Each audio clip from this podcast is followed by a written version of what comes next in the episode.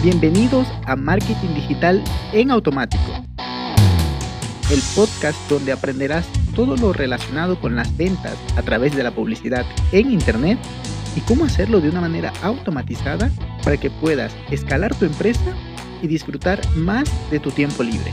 Así es que, manos a la obra. Empezamos. Muy buenos días amigos, bienvenidos una semana más a este podcast. Hoy vamos a hablar de cómo hacer correctamente la página, bueno, una página de preguntas frecuentes. Esto es lo más, lo más frecuente que se suele ver o que se suele hacer para responder esas preguntas constantes que nos hacen los usuarios. Digamos, en un e-commerce te va a preguntar, oiga, ¿y hay devoluciones? Oiga, ¿y puedo pagar contra entrega? Oiga, ¿y cuántos días de garantía tengo? En fin, este tipo de preguntas. O si no, en el caso de un nutricionista, imagínate que le preguntan, a ver, y de pronto, a ver, yo no soy nutricionista, por lo cual no sé tanto del tema, pero puede ser que alguien pregunte, oye, ¿y me vas a preparar mi plan alimenticio? Y además, bueno, eso sí, te va a preparar tu plan alimenticio, eso sí, pero además, ¿me vas a enviar la comida? Algún iluminado ha de preguntar eso. Y probablemente alguien sí dé ese servicio, pero pues la mayoría simplemente te prepara el plan alimenticio y ya está, porque es otro negocio el de hacerte llegar la comida. En fin, este tipo de preguntas, pues eh, más que todo poner las que más te hagan para que, pues, por un lado te evitas el estar contestando emails, contestando tickets o incluso contestando por redes sociales o lo que sea por WhatsApp, eh, porque ya lo tienes allí. Lo que puedes hacer es luego cuando te preguntan algo que ya has tenido eh, la respuesta previa en esta página de preguntas frecuentes, lo que puedes hacer es simplemente decirle, hey, mira, visita la página de preguntas frecuentes y allí tienes la respuesta. Eso por un lado está positivo, pero también hay que tener en cuenta que es un arma de doble filo. ¿Por qué? Porque cuando alguien te escribe, ya vas a tener su email, ya vas a tener su usuario o de pronto te ha seguido en redes sociales para hacerte la pregunta, pues tienes ese contacto que luego lo puedes pues contactar para decirle, hey, mira, he sacado este nuevo producto o cómo te puedo ayudar o cómo van las cosas, yo qué sé, ¿no? Puedes mantenerte en contacto con él. Pero cuando alguien nada más fue a tu, a tu sección de preguntas frecuentes, mm, no, no tienes cómo identificar, a ver, puedes revisarlo por Analytics, cuántas personas, pero nada más, puedes saber incluso el dispositivo,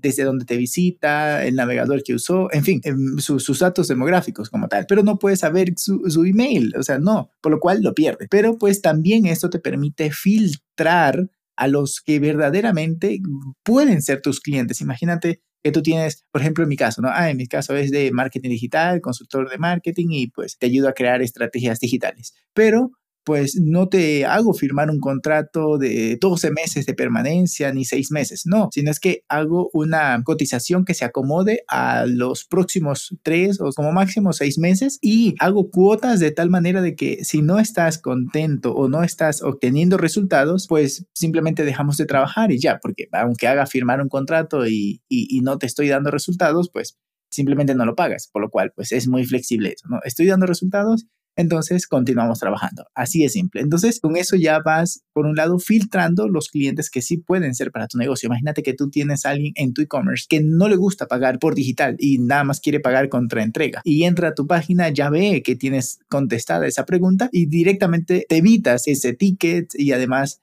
ya se filtra, ya, ya sabe que no, no, no va a ser tu cliente, al menos de que el cambio es su modalidad de hacer las compras. Pero también te puedes preguntar, a ver, ya, más o menos es esto, ¿no? Las preguntas frecuentes, eso es lo que puedo poner, pero ¿qué más puedo poner? Puedes poner lo que la gente esté buscando dentro de tu web. Si tienes algún formulario de búsqueda, algún widget de búsqueda en WordPress o en cualquier otra página, también eso te queda allí registrado por Google Analytics. Entonces puedes revisar cuáles son esas búsquedas más frecuentes que las personas están haciendo y añadirlo a tu página de preguntas frecuentes. ¿Qué más puedes poner? Puedes poner, digamos que en Google Search Console eh, te, te, das cuenta que hay un artículo que está posicionando muy bien. Genial. Lo que puedes hacer es, si hay dos, tres o algunas preguntas puntuales dentro de ese artículo, digamos, ¿y cómo hago para comprar un hosting? No, esa es muy amplia. ¿Qué es mejor? No, también es muy amplia. en fin, no se me ocurre, pero digamos que algo muy puntual, una pregunta muy puntual. Ah, ok, ¿cómo hago para poner el snippet de un producto de Stripe? Ah, facilito, te vas allá, clic derecho, eh, obtener snippet y luego lo pegas en tu WordPress con un plugin que se llama WP Stripe Checkout, algo así que se llama, listo. Ah, son tres líneas, nada más, no necesitas hacer un artículo completo. El artículo que más está teniendo posicionamiento, de allí puedes sacar preguntas frecuentes. ¿Por qué? Cuando la gente, ya sabemos que las personas buscan en Google, buscan directamente eh, respuesta a su pregunta, lo escriben como pregunta, ¿cómo hago tal cosa? ¿Qué ingrediente le pongo? Entonces, si tú tienes eso como pregunta frecuente, vas a posicionar muy rápido. Y lo que puedes hacer es que desde allí, en la respuesta rápida, le puedes poner, si quieres profundizar, mi, léete este artículo, por lo cual estás llevando más tráfico a ese mismo artículo, lo cual es positivo para el SEO, para tu PageRank, bueno, eso ya no existe, bueno, para tu autoridad de dominio. En fin, y pues también, ¿qué puedes hacer? Mirar a los competidores. Ah, mira, este otro e-commerce tiene 15 días de garantía, pues yo te doy 30.